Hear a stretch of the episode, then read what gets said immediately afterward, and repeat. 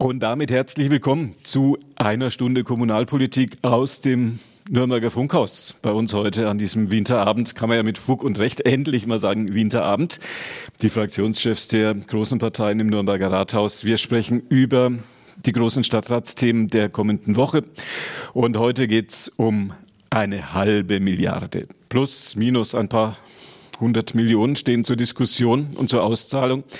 Und wenn es um die Sanierung des Nürnberger Opernhauses geht, dann ist das die Summe, die aufgerufen ist. Am kommenden Mittwoch werden im Nürnberger Stadtrat endgültig die Weichen gestellt. Vielleicht sind sie auch schon gestellt. Ich habe gerade schon das ein oder andere Läuten hören.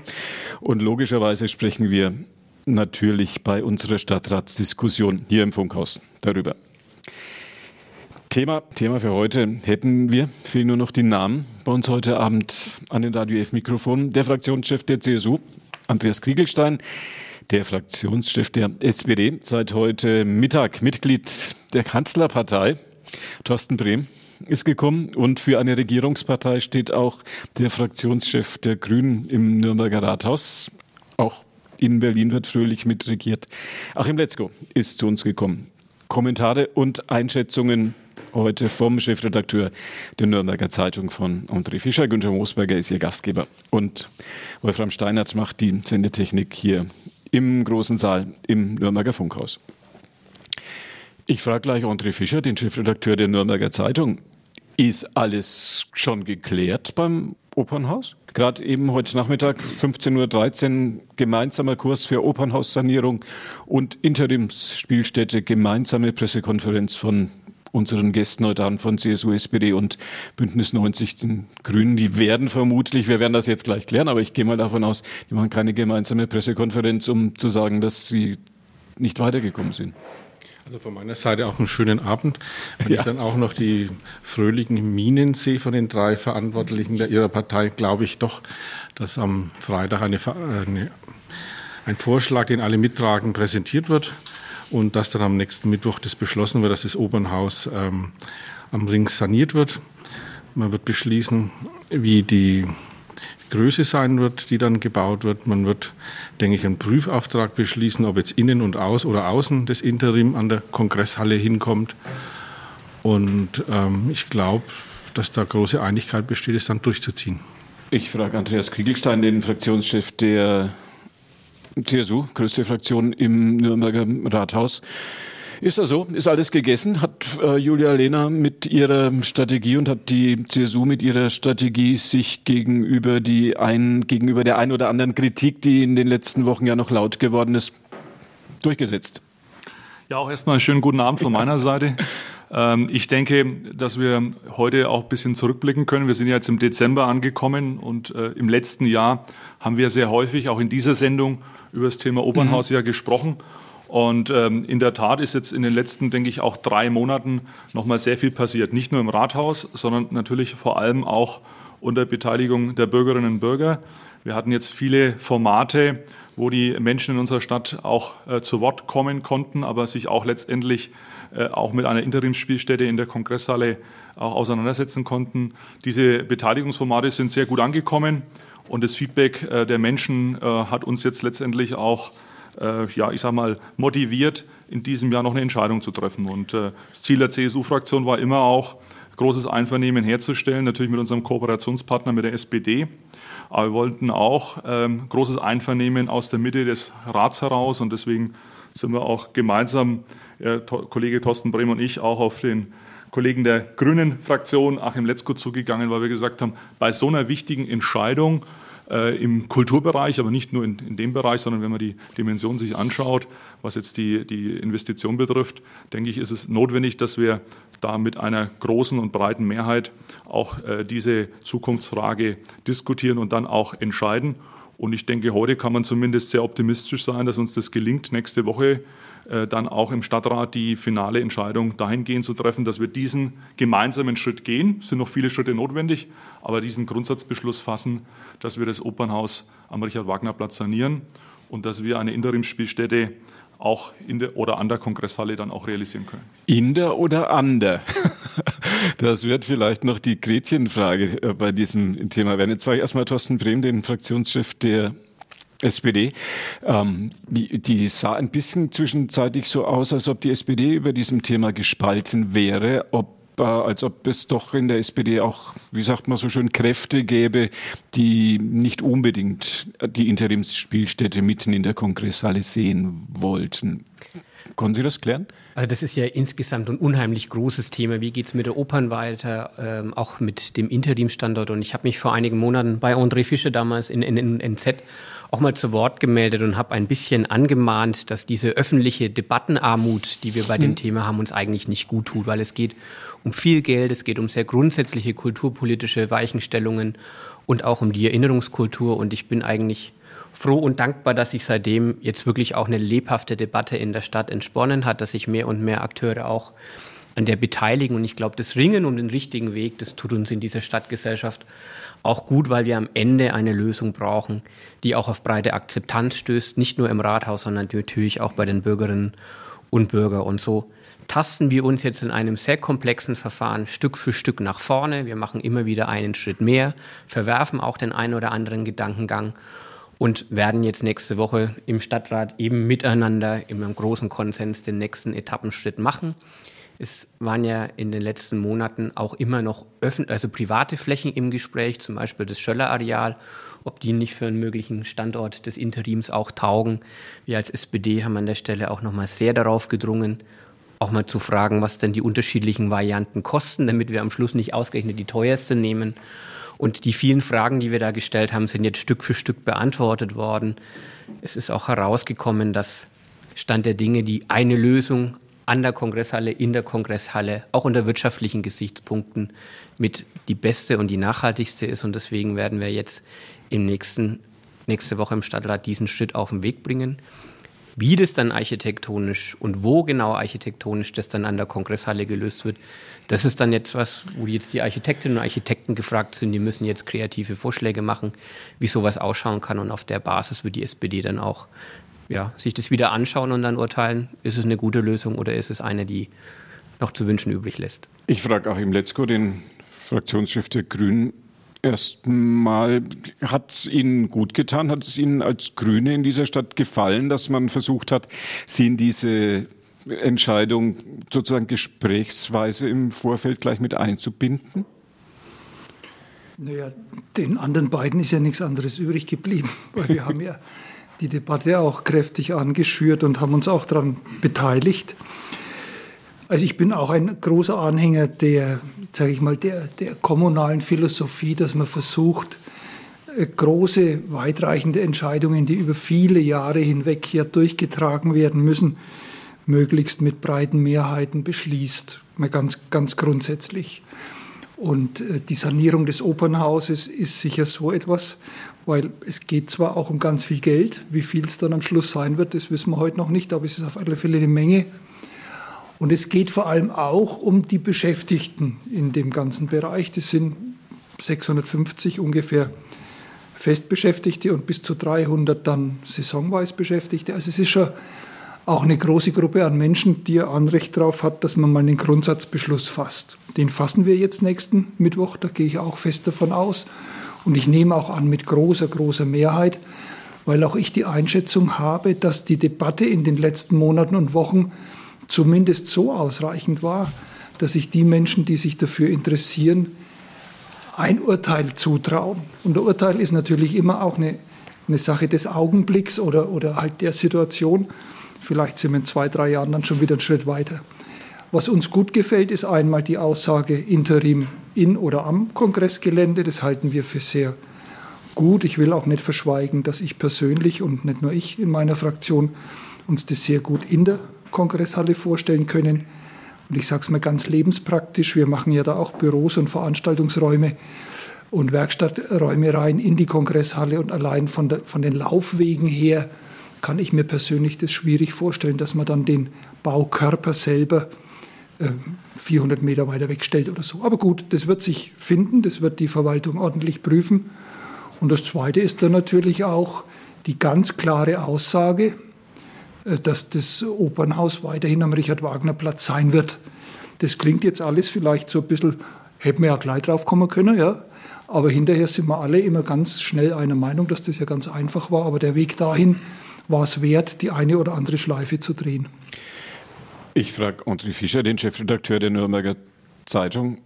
Es scheint soweit alles auf dem Weg zu sein, außer dem genauen Standort. Oder täusche ich mich da?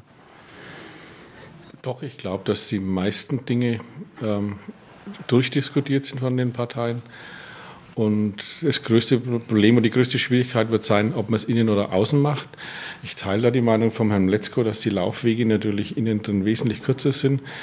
Ist die Fremdenführung Geschichte für alle haben natürlich Angst, dass ihr Blick zugestellt wird, um dies, also dieser symbolische Blick, welches Desaster der Nationalsozialismus angerichtet hat, dass der zerstört. Ich glaube es aber nicht, weil die Spielstätte, die ja geplant ist, ist nicht so groß, dass da was zugestellt wird. Und wenn man es geschickt macht, kann man das auch hinter das Dokuzentrum stellen, dass man also diesen Blick, den man von oben sowieso dann weiter hat, ähm, nicht gestört wird. Also ich, das war ja der wesentliche Streitpunkt ähm, hinter den Kulissen, vor den Kulissen auf Veranstaltungen, ob damit wirklich diese ähm, Reichsparteitagsgelände, den Eindruck, den da die Bürger und Besucher davon haben, gestört wird. Aber ich glaube nicht. Also bin ich überzeugt eigentlich davon. Ich frage den Fraktionschef der CSU. Diese, dieses kleine Fragezeichen in oder am, das ist ja für viele eigentlich das, worüber sich die Emotionen noch am ehesten jetzt auch entzündet haben. Ähm, bleibt das dann auch nach dem kommenden Mittwoch noch bestehen? Also ich sagte ja, wir müssen Step by Step vorgehen. Und bei dieser schrittweisen Vorgehensweise war uns jetzt erstmal wichtig, das Raumprogramm auch für eine Interimsspielstätte auch zu definieren. Das ist ja auch Grundlage unserer Entscheidung im Stadtrat, dass wir sagen, es steht dann fest, äh, welches Raumprogramm in der Kongresshalle auch zur Umsetzung kommen muss. Und natürlich hat der, der, der, das Kongresshallen-Torso für uns Vorteile, wenn es darum geht, äh, Büro, Technik, Werkstatt, Sanitärräume auch zu realisieren. Und natürlich geht es auch um die Wegeverbindungen. Aber am Ende muss es dann auch letztendlich Architekten geben, Ingenieure, Planer, die das Ganze realisieren können. Und so weit sind wir einfach noch hm. nicht. Das heißt also in der nächsten Stufe wird es jetzt so sein, dass man in die Konkretisierung geht, dass man sich die Kongresshalle insgesamt ansehen wird. Und man prüft natürlich auch, an welcher Stelle sind dann diese Undock-Möglichkeiten gegeben. Was kann man aus dem Bestand heraus nutzen? Welche sogenannten Sektoren werden dann genutzt? Und wo findet dann letztendlich auch die ja tatsächliche Ausweichspielstätte, der Aufführungsraum dann auch seinen, seinen Platz. Natürlich hat der Innenhof den Vorteil, dass die Fläche versiegelt ist. Das muss man ganz klar sagen. Und dass natürlich dadurch auch sagen wir, diese Verkehrsbeziehungen, Anführungszeichen, sowohl für die Zuschauer, aber auch natürlich, was die Anlieferung, die Logistik betrifft, äh, in dem Zusammenhang vielleicht auch äh, zielführend wäre. Aber ich denke, das sind jetzt die nächsten Schritte, die wir gehen wollen im Planungsprozess. Und da sind jetzt dann auch die Planer, die Architekten und Ingenieure gefordert, diese Fragen zu beantworten. Das ist die Aufgabe im nächsten Jahr, da mehr Klarheit zu bringen. Das heißt, frage ich Thorsten Brehm, den Fraktionschef der ähm, SPD, wenn Sie jetzt am Freitag nochmal vor die Öffentlichkeit treten, also vor eine andere Öffentlichkeit als jetzt hier im Nürnberger Funkhaus heute Abend, werden Sie nicht wesentlich anderes sagen als das, was wir für die Radio F-Hörer jetzt schon erfahren haben. Die kriegen es heute sozusagen. Ja, das ist gut so. Das ist gut so, das gefällt uns. Nein, aber wir möchten es an der Stelle einfach auch nochmal bekräftigen, dass wir da auch miteinander den politischen Schulterschluss suchen. Das ist kein Thema, wo man Abstimmungen irgendwie mit 36 zu 35 ja gewinnen will. Das geht am Schluss nach hinten los und von daher bin ich da auch allen Beteiligten sehr dankbar, dass man jetzt sehr konstruktiv den Dialog auch führt. Nochmal, es geht jetzt einfach auch darum, dass jetzt die Zunft der Architektinnen und Architekten mal Modelle entwirft, auch mal einen Legostein in die Hand nimmt und mal guckt, wo man auf diesem Areal dieses Gebäude, diesen Aufführungssaal dann hinmachen könnte. Wir brauchen in der Tat vielleicht nicht ganz so viel Raum, aber einen hohen Raum. Eine Oper ist einfach halt mal braucht halt ihre Bühnenelemente, die man dann auch runterlassen kann. Und das hat natürlich auch architektonische Auswirkungen auf den Torso, auf Sichtachsen. Aber ich glaube, da lohnt sich der Diskurs dann, den weiterzuführen und intensivieren, wenn dann eben auch konkrete Vorschläge auf dem Tisch sind. Und vielleicht kommt ja auch was total Verrücktes raus. Vielleicht gibt es auch eine gute Lösung, wo man am Schluss in die Oper geht und auf den Dutzendteich guckt. Lassen wir uns überraschen. Das heißt, diese Entscheidung wird am Mittwoch, frage ich Achim Letzko, Fraktionschef der Grünen, wird am Mittwoch noch nicht gefällt werden, dass, der, dass die Interimsspielstätte tatsächlich in den Innenhof der Kongresshalle, nennen wir es mal so, kommt? Ja, wir haben ja da schon öfter mal drüber nachgedacht und ich bleibe da auch bei meiner Haltung. In dem Fall hat die Sozialdemokratie halt noch einen höheren Diskussionsbedarf, verweigert sich aber nicht dem Grundlagenbeschluss. So, und damit kann ich gut arbeiten, weil uns geht es ja an anderen Fragen auch ähnlich, dass wir manchmal mehr Zeit brauchen, um bestimmte Fragen zu klären, bei denen andere weniger Probleme haben. Also damit komme ich gut zurecht. Ich finde es an einem Punkt, an einem Punkt finde ich es wirklich auch noch einmal interessant, dass man jetzt nächsten Mittwoch unter Umständen den genauen Standort noch nicht benennt, weil ich den Eindruck habe, dass mit dem Begriff Interim so, so vielleicht so ein Bild vor Augen ist, das sind vier Wände aus Beton, ein Deckel drauf und da steht dann Operninterim drauf. Ja, so, so, das wird ja ein Aufführungsort, wie der Thorsten Brehm schon gerade gesagt hat, der auch für viele Jahre nicht nur operntauglich sein soll, sondern ja auch Oper darstellen, repräsentieren soll. Ballett, Oper, Musik. Das hat, glaube ich, 900 bis 1000 Sitzplätze, wenn ich es mir richtig angeschaut habe. Also das ist ja nicht irgendwie jetzt ein Schuhschächterle, das man irgendwo stellt, nach dem Motto, das hauen wir wieder weg, wenn das Opernhaus saniert ist, sondern das soll ja auch architektonisch, ich sage es mal auf Fränkisch, ein bisschen was hermachen. Also dieser, dieser Begriff Interim, der, der verkleinert eigentlich die, die kulturelle Möglichkeit, die ich persönlich jetzt auch mit dem Bauwerk verbinde. Und da stelle ich mir schon so was Mittelschönes vor, was halt schon, den, den, schon deutlich macht, das ist jetzt einmal was für eine gewisse Zeit, aber das ist nicht irgendwas Beliebiges so. Und wenn ich den Gedanken dann ein bisschen weiterführe, könnte ich mir den, ich persönlich mir noch stärker in der Kongresshalle vorstellen, als irgendwie außen dran. Und insofern bleibt es wirklich eine sehr lustvolle und spannende Debatte, sich dann anzuschauen, wie die Fachplaner jetzt mit dem Raumbedarf, den ja auch das Opernhaus klar definiert hat, umgeht. Ich frage André Fischer, den Chefredakteur der NZ. Wo kommt die unterschiedliche Stimmung bei der SPD her, Ihrer Beobachtung nach? Wir fragen dann bei Thorsten Brehm nochmal nach, wie er es aus der Innenansicht erlebt. Wenn, weil wenn diese, die, diese etwas diffuse Stimmungslage bei den Sozialdemokraten nicht gewesen wäre, dann würde wahrscheinlich am kommenden Mittwoch ohnehin schon die Entscheidung fallen, dass nur noch, wie es aussieht, aber nicht mehr, wo es genau hinkommt. Also wir haben ja die Leitlinien fürs Reichsparteitagsgelände wurden im Vorfeld der Fußball-WM beschlossen.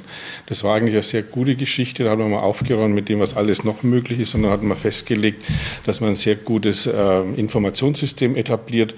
Und es ist auch vorbildlich. Und das Dokumentationszentrum mit seiner äh, Ausstellung dazu macht ja da runde Geschichte draus. Aber wir haben natürlich, dieses Gelände ist natürlich von seiner Geschichte her höchst disparat und man assoziiert natürlich, man assoziiert nicht nur, man weiß es ja, dass es die Schauseite der, der Nazis war und drei Tage Nürnberg im Rauschzustand. Was mich immer ein bisschen gestört hat, war das, dass man das als Verführung tituliert hat. Die Leute mussten da draußen gar nicht verführt und die waren ja hellauf begeistert alle miteinander. Und dass die Gefahr immer bestand, dass man dieses Gelände, das ja eigentlich wirklich nur diese Schauseite der Nazis äh, gezeigt hat, dass man das ein bisschen überhöht, indem man da gar nichts mehr verändern darf. Und mit der Warum das die SPD diese Spaltung hat, da sind natürlich viele Akteure auch dabei, die immer dafür geworben haben, dass man da eine gute Erinnerungskultur zeigt, dass man äh, Führungen anbietet. Und die waren jetzt letztlich, glaube ich, äh, überrascht, dass das jetzt eine normale Nutzung kriegen soll. Und da hat die Partei gespalten, weil die einen haben gesagt, äh, wir wollen da gar nichts verändern. Und die anderen haben gesagt, wie der Herr Brehm, wir können zur demokratischen kulturelle Nutzung uns schon vorstellen. Und da ist ein Riss durch die Partei gegangen. Für mich noch eine Fußnote. Ich fand die eine Kollegin, die stellvertretende Parteivorsitzende ist, ja, die den Beschluss auch herbeigeführt hat, dass da nichts verändert werden soll, die aber gleichzeitig auch noch Angestellte von Geschichte für alle ist, fand ich ein bisschen schwierig, dass es in einer Person da ist. Also das war, muss man schon kritisieren. Aber ich hätte noch eine Frage an die drei Herren. Das Interim soll ja nicht nur mittelschön, sondern am besten Sinne sehr schön werden. Aber Interim bedeutet ja auch nur auf Zeit. Und ich meine, praktisch 100 Millionen letztlich für Interim reinzustecken, das wäre der helle Wahnsinn, wenn wir das in zehn Jahren wieder abreißen. Also wir müssen ja das mitdenken irgendwo, dass da entsteht draußen eine neue Uni, da steht ein neuer Stadtteil, wie man das dann vielleicht so planen kann, dass man dann in fünf, sechs, sieben, acht Jahren sagt, jawohl, das Interim nutzen wir als Punkt, Punkt, Punkt weiter. Fangen wir, mit der CSU an oder sollen wir Thorsten Brehm erst fragen, wie es mit der, das sind jetzt zwei Themen, die wir gerade im, im, im Raum stehen haben. Klären wir, erst, erstmal, dass Interim vielleicht mehr sein wird als ein Interim, sondern vielleicht, wie André Fischer das gerade eben so in den Raum gestellt hat, vielleicht auch eine vorzeigbare Dauerlösung. Also zunächst mal der große Vorteil, der Kongresshalle ist ja, dass die Immobilie im Eigentum der Stadt ist. Und das heißt also, alle Investitionen, die wir jetzt in der Kongresshalle tätigen, zum Beispiel auch für Künstler Ateliers zu schaffen, Proberäume etc. zu realisieren, die dienen ja auch einer langfristigen Nutzung. Und natürlich kann man dann auch diese Interimsspielstätte auch langfristig nutzen. Die Frage ist natürlich, mit welchem Konzept, mit welcher, ich sage jetzt einmal auch, äh, ich sage mal, Betriebsorganisation wird das Ganze dann auch äh, über die Jahre 2033, 35 hinaus äh, dann auch nutzbar sein. Und das ist natürlich jetzt noch offen, das muss man ganz klar sagen, äh, weil wir eben zu Beginn der Planung sind. Aber wir haben nicht vor, jetzt äh, insgesamt 100 Millionen zu investieren, wobei da der größte Teil in der Kongresshalle ist, zum Beispiel auch die Sanierung der Fassade, die Sanierung des Dachs ähm, und die sozusagen Nutzung dieser Räume. Und die Aufführungsspielstelle, der Aufführungssaal würde knapp 40, 45 Millionen Euro kosten. Und da stellt sich natürlich die Frage, was kann denn dann am Ende damit passieren? Und diese Diskussion werden wir nächstes Jahr noch führen. Ähm, wir sind da offen, auch für Vorschläge. Und bislang ist es in der Stadt auch immer schon gelungen, auch sozusagen eine nachhaltige Nutzung von Interimspielstätten auch zu realisieren. Das war ja auch bei den Nürnberger Symphoniker der Fall. Äh, die dann eben einen äh, sozusagen Saal langfristig jetzt weiter nutzen konnten. Und das, denke ich, könnte an dieser Stelle auch gelingen. Thorsten Brehm, Fraktionschef der SPD, sagt, wie gespalten ist Ihre Partei, wenn es jetzt darum geht, die Entscheidung endgültig auf den Weg zu bringen? Das war, was wir erstmal noch klären wollten. Nee, es ist ja auch Aufgabe von Volksparteien, Stellvertreterdebatten auch für die gesamte Gesellschaft zu führen. Und ich glaube, das tun wir an der Stelle. Wenn man auch die vergangenen Veranstaltungen anschaut, die die Stadt Nürnberg organisiert hat, dann sind die Themen, die uns innerhalb der Sozialdemokratie bewegen, da auch alle hochgeploppt. Und von daher finde ich das gut und richtig, dass wir da in den eigenen Reihen auch ringen. Aber wir haben jetzt nicht kategorisch Nein zu irgendeiner Lösung gesagt, sondern wir wollen überzeugt werden und am Schluss auch andere davon überzeugen. Und tatsächlich ist die Frage, bauen wir ein Open Interim, das auch ein bauliches Provisorium ist, oder bleibt das Gebäude, wenn die Oper wieder zurück an den Richard-Wagner-Platz gezogen ist? Und da wird man sich auch mit den Denkmalschützern unterhalten müssen, weil ich davon ausgehe, dass die denkmalrechtliche Beurteilung, je nachdem, wo man das Gebäude dort situiert, anders ausfallen wird. Ich gehe mal davon aus, dass die Denkmalschützer vom Land, von der Stadt im Innenhof das eher kritisch sehen werden. Vielleicht uns auch auf den Weg geben mit, ihr müsst es in Dingen in zehn Jahren tatsächlich wieder abbauen. Wenn wir am Standort außerhalb des Torsos finden, vielleicht sagen, da könnte er dauerhaft bleiben. Das ist jetzt ein bisschen mhm. spekulativ, aber Sie sehen, wie, wie, wie komplex die ganzen Fragestellungen jetzt einfach auch sind und deswegen nehmen wir uns jetzt einfach die Zeit, das jetzt dann bis zum Frühjahr, bis zur Mitte nächsten Jahres Stück für Stück auch miteinander zu diskutieren. Klar ist, dass wir alle miteinander das Ziel haben, wenn wir schon viel Geld ausgeben, dass das dann auch nachhaltig investiert ist und dass möglichst viel davon auch bleibt auch wenn die Oper dann wieder in der Innenstadt zurück ist. Ich habe der Frage von André Fischer auch so im, im Unterton ein bisschen entnommen, frage ich auch im Letzko, den Fraktionschef der Grünen, dass es möglicherweise schwer zu vermitteln sein wird, wenn man jetzt 45, 50 Millionen für so ein, für eine reine Spielstätte, die im Umfeld der Kongresshalle gebaut werden wird, wenn man die jetzt erstmal ausgibt, um es danach einfach wieder, wie sagt man so schön neudeutsch, wieder rückzubauen. Also salopp gesagt, dass alles wieder abreißt. Ja, es ist, äh, es ist natürlich so, ich glaube, wir kommen im Moment nur dann einen Schritt weiter, wenn wir dem Denkmalschutz treuherzig versichern, dass wir es hinterher wieder abreißen. Ob. So. Um das, das einmal so, um das einmal so auszudrücken, ja. Und dann schauen wir halt einmal. Ich persönlich bin ein großer Anhänger der These, dass eine, eine, eine lebendige Kulturszene, die ja dort sein wird, auch ausstrahlt. Jetzt sage ich einmal, vielleicht, das liegt jetzt ein bisschen, das ist jetzt vielleicht ein bisschen eichphilosophisch, auch aus dem Gebäude herausstrahlt. Weil wir gehen ja in der jetzigen Debatte, gehen wir ja davon aus, das Opernhaus ist saniert, die Leute sind wieder am Opernhaus und die ganzen Büroräume, Dach ist gemacht und die Büroräume für diese 650 Leute, das sind ja nicht wenige, also in diesem Tortenstück in dieser Kongresshalle, das jetzt dann saniert werden soll, die sind draußen und so, dann sind die, ich sage jetzt mal in Anführungszeichen, die Büros und, und, und sonstigen Räume leer und dann wäre auch dieses sogenannte Operninterim leer. Und da kann ich mir nicht vorstellen, mhm. dass es nicht aus der Mitte der Szene, ob das die freie Szene ist oder egal, irgendjemand sagt, uff, da haben wir bloß drauf gewartet, das ist doch was Tolles für uns. Und, und in, ich, also das muss dann halt eine andere Generation lösen. Ich persönlich kann mir eigentlich nicht vorstellen, dass die Kultur in Nürnberg so reich bestückt sein wird, dass man sagen kann, ach naja, das da draußen brauchen wir jetzt nicht mehr wir haben so viele andere Aufführungsorte und, und brauchen nichts mehr. Also, und, und vielleicht verändert sich dann auch der Blickwinkel von Denkmalschützern und, und weiten sich ein wenig. Und dann komme ich auf meine Ursprungsthese zurück. Ich glaube schon auch, es liegt ein bisschen dran, welche Baulichkeit man jetzt dann wahrnimmt im Innenhof der Kongresshalle. Und, und dieser Begriff halt Kultur schlägt letztendlich diese faschistoide Anmutung da draußen, das gefällt mir nach wie vor gut.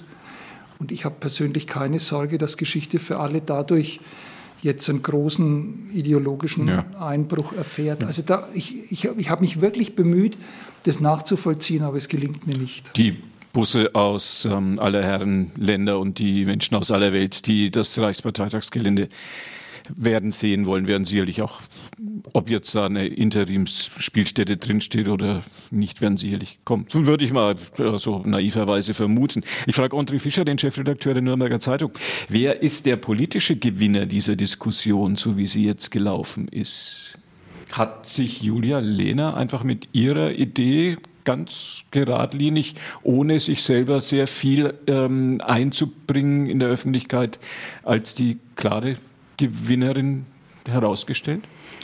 Also wenn es so ausgeht, ähm, denke ich, wird auch die SPD sagen, wir haben da zwar diesen, diese Spaltung gehabt, aber wir haben auch darauf gedrungen, dass das da breiter informiert wird und dass letztlich auch, denke ich, der Zusatz gekommen ist, ob dass das noch nicht entschieden wird, ob innen oder außen dieser Saal gebaut wird. Aber ich denke schon letztlich, dass sie die politische Gewinnerin in der Geschichte mhm. ist. Wenn es so kommt, glaube ich doch, ja. Ich frage Andreas Kriegelstein, er ist, äh, der ist der Fraktionsvorsitzende der Partei, der auch die, die äh, Kulturbürgermeisterin angehört. Ähm, hat Julia Lehner das gut gemacht? Auf jeden Fall. Ich denke, die Frau Bürgermeisterin hat äh, von Anfang an gesagt, äh, wie die Entscheidungsfindung äh, aussehen soll, dass wir noch in diesem Jahr eine Entscheidung benötigen. Und es sind jetzt diese drei Beschlüsse, die wir im Stadtrat treffen. Eben erstens, dass wir eben den Grundsatzbeschluss fassen für die Beibehaltung des Standorts am Richard-Wagner-Platz äh, für das Staatstheater. Dann eben zweitens die Baubeschreibung für die Ausweichspielstätte und drittens dann eben die Entscheidung für die Kongresshalle. Und das, denke ich, hat die Kulturverwaltung sehr professionell gemacht, aber nicht nur sie alleine, das muss man auch ganz klar sagen. Ich denke, auch der Oberbürgermeister hat, äh, sage ich mal, sehr stark sich immer wieder auch in der Debatte mit eingebracht äh, und natürlich auch der Kämmerer. Das muss man auch ganz klar sagen. Wir haben ja das Thema mit den Finanzen gehabt. Äh, ich denke schon auch, dass es dann natürlich der nächste Schritt ist, auch die finanziellen Fragen noch zu klären. Und äh, da ist es natürlich auch notwendig gewesen, mehr Klarheit zu haben.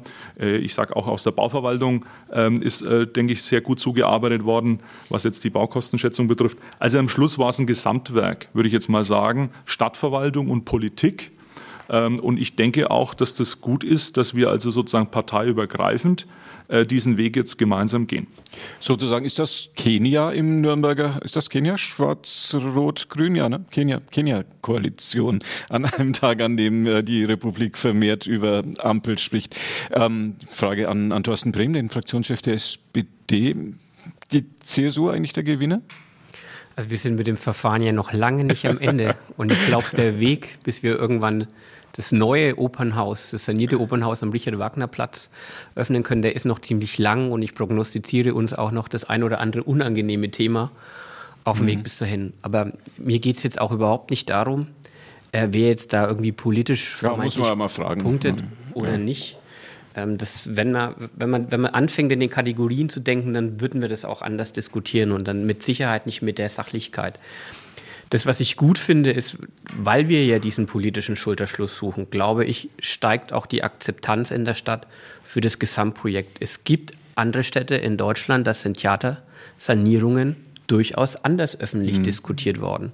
Die sind gänzlich in Frage gestellt worden. Und wenn das am Schluss der kleine Beitrag der Sozialdemokratie ist, dass wir mit unserem Werben und mit unserer Überzeugungsarbeit auch dazu beitragen, dass die Stadtgesellschaft davon überzeugt ist, dann ist das, glaube ich, auch ein großer Erfolg.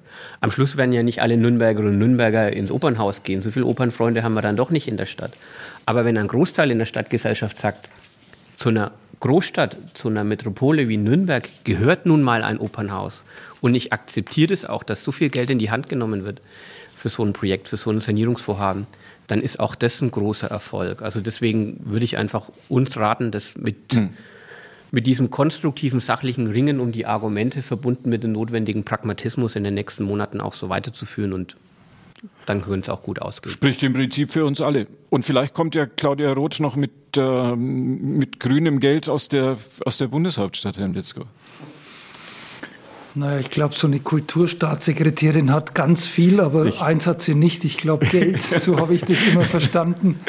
Aber sie wirkt natürlich durch ihre Person. Also doch noch einmal einen kurzen Satz zu Gewinner oder Verlierer. Ja, ich, ich sehe es ähnlich. Also es gibt bestimmte Bereiche, da ist man gut beraten, wenn man keine parteipolitische äh, Diskussion aufzieht, und, sondern sich so ein bisschen dem Wettbewerb der Ideen stellt. So habe ich das bis jetzt verstanden. Erfolgreich wird es dann für den Oberbürgermeister und die Kulturbürgermeisterin, wenn sie irgendwann einmal verkünden können, dass der bayerische Ministerpräsident hm. mit äh, 99 Prozent der Kostenübernahme einsteigt. Also jetzt natürlich ja, übertrieben, ja. aber halt deutlich mehr äh, macht, als, als wir jetzt nach, nach jetziger Regel, ich glaube 50-50 wäre so eine, so eine Denke. Das schaffen wir aber finanziell nicht. Also wenn da was käme, dann würde ich, dann würde ich schon meinen Hut ziehen und sagen, okay, das äh, hat gut funktioniert, dann gibt es da auch jemand, der dafür Verantwortung trägt und auch das Lob einheimsen darf. Da muss man mal sehen, weil bis jetzt sehe ich das genauso wie meine Vorredner, haben wir es eigentlich schön miteinander gewuppt, jeder halt in seinem Bereich, wo man halt gerade unterwegs ist. Letzter Punkt meinerseits dazu.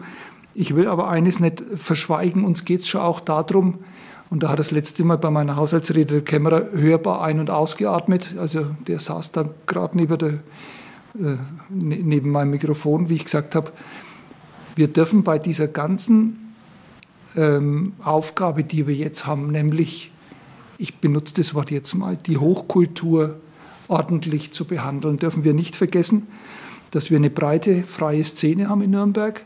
Und ich will nicht, und ich habe das schon ein paar Mal gesagt, dass kleine Kultureinrichtungen fünf Stiftungen anschreiben und bearbeiten müssen, damit sie ihre Toiletten sanieren können. Also wir brauchen und da geht es mir auch so ein bisschen um die, um die innerstädtische ja, Gleichbehandlung oder dass man, dass man sieht, wir haben euch nicht aus den Augen verloren, um so eine Art Infrastrukturfonds.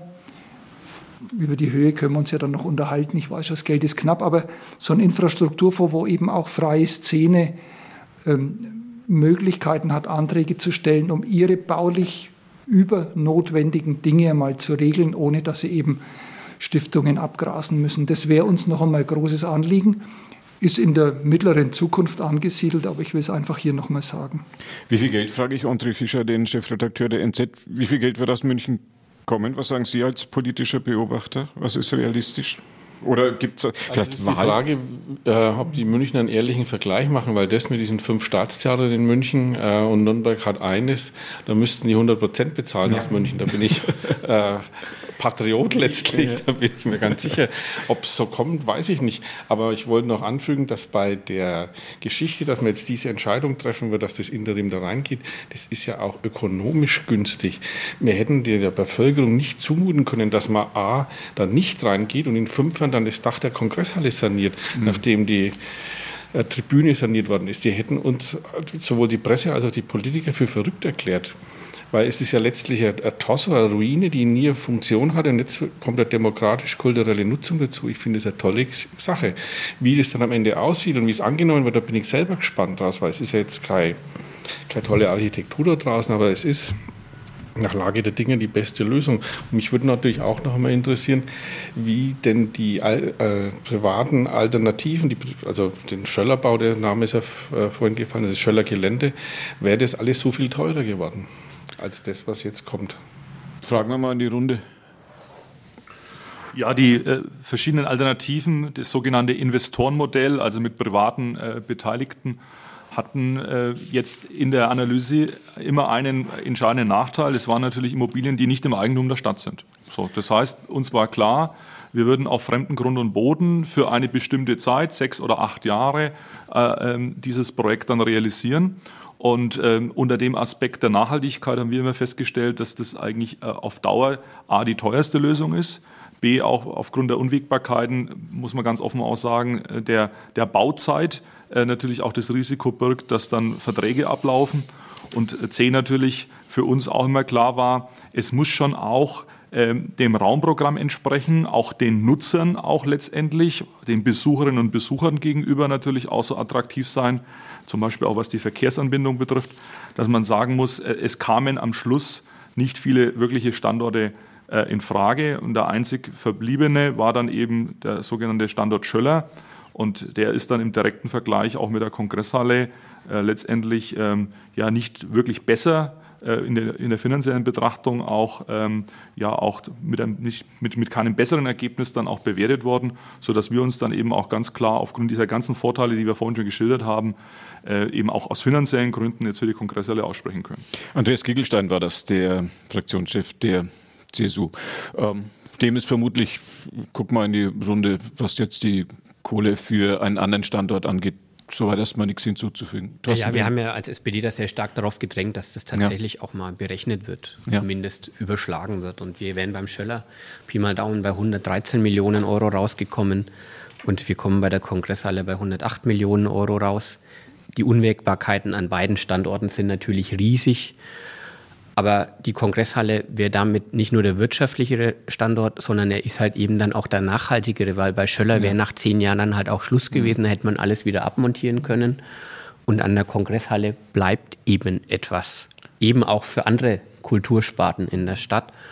Und deswegen ist es im bisherigen Verfahrensschritt jetzt auch überzeugend gewesen zu sagen, die Investorenmodelle mhm. sind nicht nicht die günstigsten. Was wird jetzt auf dem Schöller-Gelände passieren? Gibt es da schon Gerüchte, Überlegungen, äh, Ideen? Schweigen. wir, wir wissen es nicht. Schweigen, das, Schweigen. Was immer noch im Raum steht, ist, dass die Erziehungswissenschaften, die derzeit auch in der Nähe des Dutzendteichs beheimatet sind, eine neue Heimat im Nürnberger Norden äh, brauchen. Äh, das war uns immer wichtig, die äh, zu sichern in Nürnberg und zu halten. Da sucht man noch im Nürnberger Norden was vielleicht kommen die zusammen. Definitiv anderes Thema. Aber wir schließen ab, machen ein Häkchen drunter unter die Frage, wo kommt die Interimsspielstätte des äh, Nürnberger Opernhauses während der Sanierungszeit hin? alles soweit geklärt. Das einzige Fragezeichen, das noch, also zwei Fragezeichen. Erstens mal, wie, wie wird das Ding dann ausschauen und wo kommt es genau hin? Also innen rein in den Innenhof der Kongresshalle oder da irgendwo an den Rand oder mitten rein oder mh, hm, unwahrscheinlich, schon tendenziell schwer unwahrscheinlich, dass es irgendwo außen hinkommt. Seebühne ist mal eine Zeit lang diskutiert worden. Herr Fischer, ist das am Tisch? Ich glaube schon, ich hoffe es. Weil das wäre unwägbar geworden, es in Dutzendeich reinzubauen. Wäre der, der, der Dutzendeich dann doch zu schade. Ähm, wir ähm, bleiben noch ein bisschen bei der, bei der Natur. Also machen wir Hexensunder, ähm, Interimsspielstätte für heute soweit ähm, abgehakt. Es wird diskutiert werden im Stadtplanungsausschuss ganz konkret die Frage, ob mobiles und temporäres Grün am Hauptmarkt ähm, errichtet, ausgelegt, hingestellt werden soll. Thema Grün, Achim Letzko weiß genau. Die Frage geht logischerweise zuerst. Äh, Wenn der Achim Letzko jetzt auch die Stadtratsvorlage gelesen hätte, dann wäre ihm jetzt wohler. Stadt, aber Stadtplanungsausschuss. Kommen, da, kommen werden da die, die, die tragbaren Bäume von der, von der Lorenzkirche runtergefahren? Gott, meine, es gab ja schon immer die Debatte, ist denn der Stadt der, der Hauptmarkt in der jetzigen Zeit mit der Klimakrise? Genauso wie der Seebalder Platz oder andere Plätze ist man da gut beraten, den jetzt baumlos dort zu, zu lassen oder, oder pflanzt man Bäume hin oder macht man sonst irgendwas, um die Aufenthaltsqualität zu erhöhen. Jetzt sind es multifunktionale Plätze, sodass ich nicht davon ausgehe, dass man da Bäume pflanzen wird, sondern es geht auch um mobiles Grün, die Überlegung was, was immer das ja sein eben mag. jetzt mit dem mobilen Grün zu arbeiten. Das hat ja, ich glaube, Christian Vogel hat ja da mal schöne Sachen auch schon in der Stadt platziert und die funktionieren ja auch. Also ich sage mal, wenn dadurch die Multifunktionalität vom Hauptmarkt jetzt nicht unter die Räder kommt, was ich nicht glaube, äh, kann man das natürlich ausprobieren. Da gibt es überhaupt keinen Zweifel. Und ich wüsste jetzt auch nicht, was da dagegen spricht. André Fischer frage, wie finden Sie das so als politischer Beobachter? Nürnberg hat sowieso ein Platzproblem. Nürnberg hat in bestimmten Bereichen ein Grünproblem. Aber ob man jetzt das auf dem Hauptmarkt kompensieren soll, indem man mobile Bäume aufstellt, halte ich für einen Fehler. Und auch der Seebalder Platz. Seebalder Platz ist mit Abstand neben dem Ägidienberg, das sind die schönsten Plätze in Nürnberg. Am Ägidienberg gehen Bäume hin. Aber am Seebalder Platz würde ich sagen, allenfalls einer. Den muss man aber wirklich genau überlegen, wo man den platziert. Weil das sind die drei schönsten. Also mit der Dann der Pfarrhaus und den Schürstabhaus sind wirklich ästhetisch hochwertige Gebäude ja. da, die keine andere Stadt hat. Und dann will ich jetzt nicht mit mobilen Bäumen das Zeug zustellen. Und beim, beim Hauptmarkt ist es ähnlich. Also wir haben so viele Ecken, wo man einen Baum mehr pflanzen kann, aber muss das jetzt gerade dort sein? Und mit der Multifunktionalität, ich bin gespannt, wenn einmal wieder noch einmal blaue Nacht kommt und dann steht das Zeug darum oder hat man dann Baumtaxis, wo man die dann hin und her fährt. Also das kann ich mir ganz schwer vorstellen, das zu realisieren. Schließe mich dem mal nahtlos an und, und frage äh, Thorsten Brehm von der SPD, ist das irgendwie doch relativ viel Alibi-Getue, wenn man diese tragbaren Bäume, die in der ganzen Stadt rumgeschoben werden, die Hälfte davon wird dann Dürr, äh, welche standen jetzt hinterm, äh, hinterm, hinterm Schauspielhaus, habe ich gesehen, äh, auch nicht so, dass sie gerade aufgefallen wären. Sie merken im Unterton meiner Frage, dass meine Begeisterung sich jetzt über die Frage, ob die jetzt auch noch auf dem Hauptmarkt gestellt werden, in Grenzen hält. Aber vielleicht ist ja was ganz anderes geplant. Nein, die revolutionäre Idee fehlt und aus dem Dilemma kommen wir ja miteinander ehrlicherweise auch nicht wirklich raus. Ähm, mobile Bäume sind nur bedingten Ersatz, aber wir können an der Stelle halt nicht wirklich den Boden aufreißen und ordentliche Bäume setzen, weil sich das beißt mit der Vielzahl an Veranstaltungen, die da normalerweise stattfinden. Stichwort Christkindlesmarkt. Ähm, aber der Hauptmarkt ist natürlich auch unerträglich in den Sommermonaten. Jeder, der da angrenzend arbeitet und sein Büro hat, kann einem nur leid tun. Ich prognostiziere eigentlich auch, dass jeder mobile Baum da relativ schnell verbrennt, ja, äh, wenn er da steht. Ähm, wir fangen jetzt mit der Obstmarktumgestaltung in den nächsten Jahren an. Das läuft tatsächlich unter dem Arbeitstitel Grüne Hölle. Da wollen wir tatsächlich richtig viele ordentliche Bäume setzen und da was Gutes für das Stadt- und Mikroklima an der Stelle tun auf dem Hauptmarkt bleibt immer, immer eine halbherzige Lösung und André Fischer hat auch natürlich recht. Wir müssen uns auch überlegen, welche Gestaltungsqualität hat das Ganze am Schluss und möblieren wir unsere Innenstadt nicht am Schluss wirklich mit scheußlichen Sachen voll. Ja. Also wenn da was passiert, womit wir natürlich das mal auszuprobieren, da haben wir kein Problem damit. Aber wenn, dann muss es wirklich auch gut ausschauen. Andreas Kiegelstein von der CSU sagt zur zum Thema tragbare Bäume oder mobile Bäume am Hauptmarkt Doppelpunkt? Also zunächst mal bin ich davon überzeugt, dass wir mehr Grün in der Altstadt brauchen. Äh, wir haben da ein absolutes Defizit, äh, was äh, Bäume betrifft, aber auch was Grünflächen betrifft. Und natürlich ist die Fläche versiegelt. Wir haben sehr viele Plätze, wo es keine Bäume gibt und da gehört leider auch der Hauptmarkt dazu. Und jetzt kann man natürlich, wie es die Vorredner schon gesagt haben, jetzt einfach nicht hergehen und den Hauptmarkt äh, aufreißen und sagen, jetzt pflanzen wir Bäume. Aber man kann sich natürlich äh, ja auch äh, ja, innovative Konzepte anschauen. Und ein innovatives Konzept hatten wir in diesem Jahr am Lorenzer Platz, äh, die Nürnberger City-Werkstatt hat ja letztendlich äh, mit einem Testlauf am Lorenzer Platz mit mobilem Grün, und das sind jetzt nicht nur Bäume in Pflanztrögen, sondern es sind äh, auch ja, Module, wo dann eben Rollrasen, Schmuckpflanzen, Gemüse, Kräuter angepflanzt sind, auch dazu beigetragen, dass die Aufenthaltsqualität äh, sich deutlich verbessert hat. Und das ist sehr gut angekommen, gerade jetzt in diesem Sommer. Und wir haben uns eben überlegt, äh, ob es nicht sinnvoll ist, diese Verbesserungen der Aufenthaltsqualität auch ein Stück weit um und an den Hauptmarkt heranwachsen zu lassen, in Anführungszeichen. Natürlich ist es schöner, wenn wir den Obstmarkt umgestalten und tatsächlich Bäume dort pflanzen, aber auch am Hauptmarkt geht es uns darum, ein Stück weit die Aufenthaltsqualität noch weiter zu verbessern.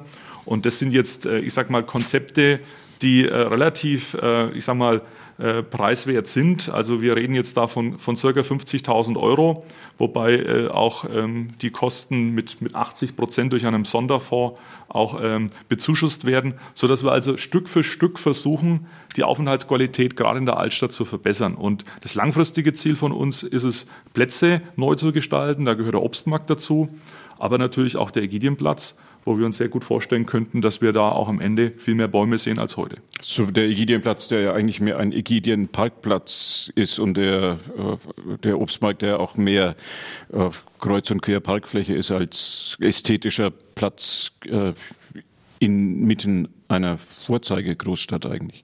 Genau so ist es. Ich denke, wir müssen uns wirklich überlegen, wir haben in der Altstadt das große Glück, dass Menschen dort wohnen. Das ist keine Altstadt, die nur Shopping Center ist, wo Menschen sozusagen nur werktags äh, zum Einkaufen hingehen oder dort arbeiten, sondern bei uns in unserer Nürnberger Altstadt leben Menschen und wir wollen eben auch für die Bürgerinnen und Bürger, für die Anwohner äh, eben etwas vor Ort schaffen. Und da ist es natürlich wichtig, eben da eine Balance äh, auch zu realisieren. Auf der einen Seite mehr Grün, auf der anderen Seite aber auch noch äh, das notwendige, der notwendige Parkplatz für die Anwohner. Und ich glaube, das sind unsere Konzepte jetzt in den letzten Jahren, die wir gemeinsam auch äh, diskutiert und jetzt auch in die Umsetzung bringen, zum Beispiel auch für das Bewohnerparken, doch sehr gut in der Akzeptanz und jetzt auch äh, sehr gut auch in der Umsetzung. Also ich glaube, das äh, gelingt uns da Stück für Stück, die Altstadt weiterhin attraktiv zu machen, auch für die Bewohner. Sagt auch Achim Letzko von den Grünen? Ja, wir sind ja da nicht ganz so weit weg. Also ich denke auch der Ägidienplatz, da gibt es keine zwei Meinungen, dass das nur ein Zwischenstadium sein kann, das jetzt glaube ich schon seit 30 Jahren ein Zwischenstadium ist.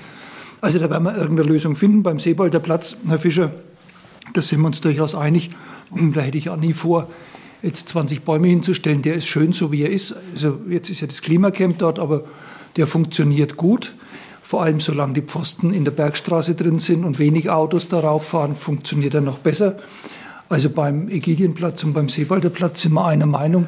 Beim Hauptmarkt, ja, es ist halt multifunktional. Und wenn, wenn was ginge, also vor meinem inneren Auge ist es halt so, ich sage es jetzt einmal so, wenn, also gegenüber von der Norma, also da, wo halt diese kleine Straße ist, wo jetzt, glaube ich, die Taxen parken, wenn man da eine Baumreihe mobil aufstellt mit Sitzgelegenheiten für Menschen, die sich da ein bisschen aufhalten äh, wollen, im Sommer wäre das schon einmal ein Schritt nach vorne. Das heißt ja nicht, dass man den ganzen Hauptmarkt praktisch mit einem portablen Wald ausstattet. Darum geht es ja nicht.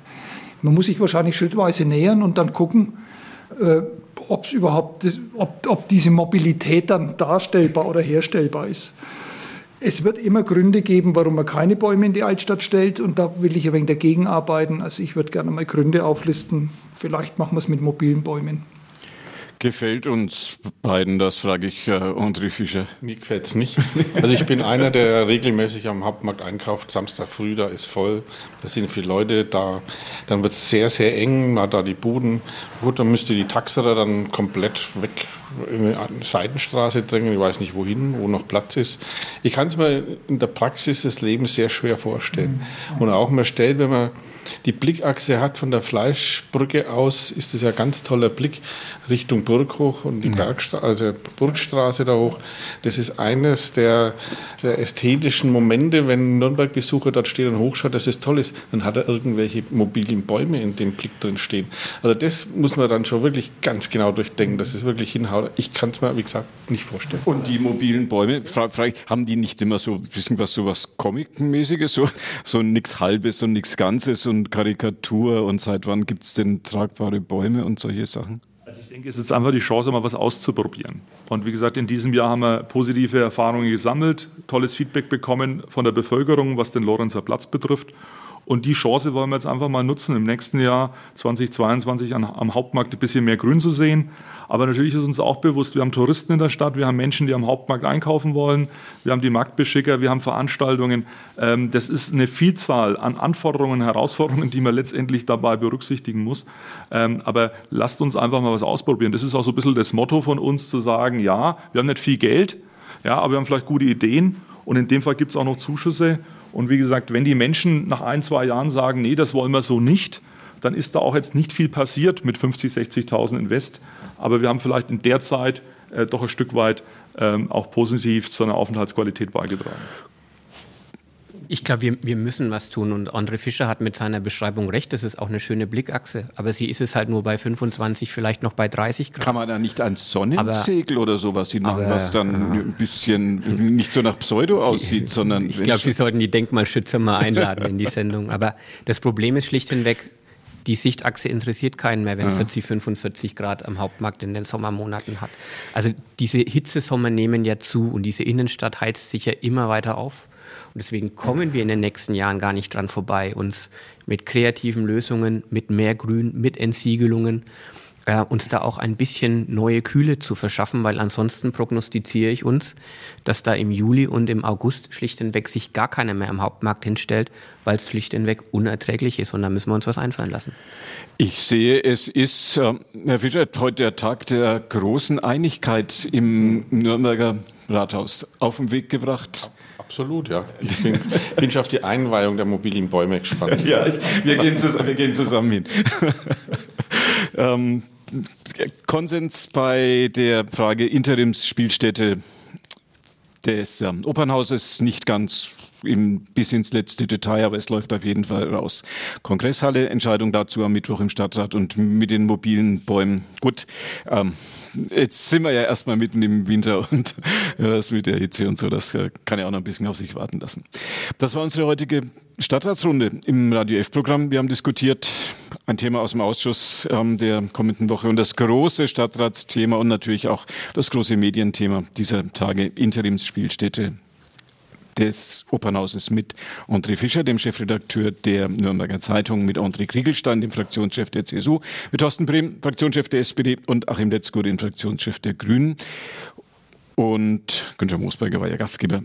Wolfram Steinert hat bei uns hier im großen Saal im Nürnberger Funkhaus die Sendetechnik gemacht. Und bei uns geht es jetzt so nach und nach den 21 Uhr Nachrichten entgegen. Und Ihnen danke fürs Zuhören. Gute Fahrt, wenn Sie uns im Auto zuhören und noch einen schönen und gemütlichen Winterabend zu Hause. Tschüss zusammen.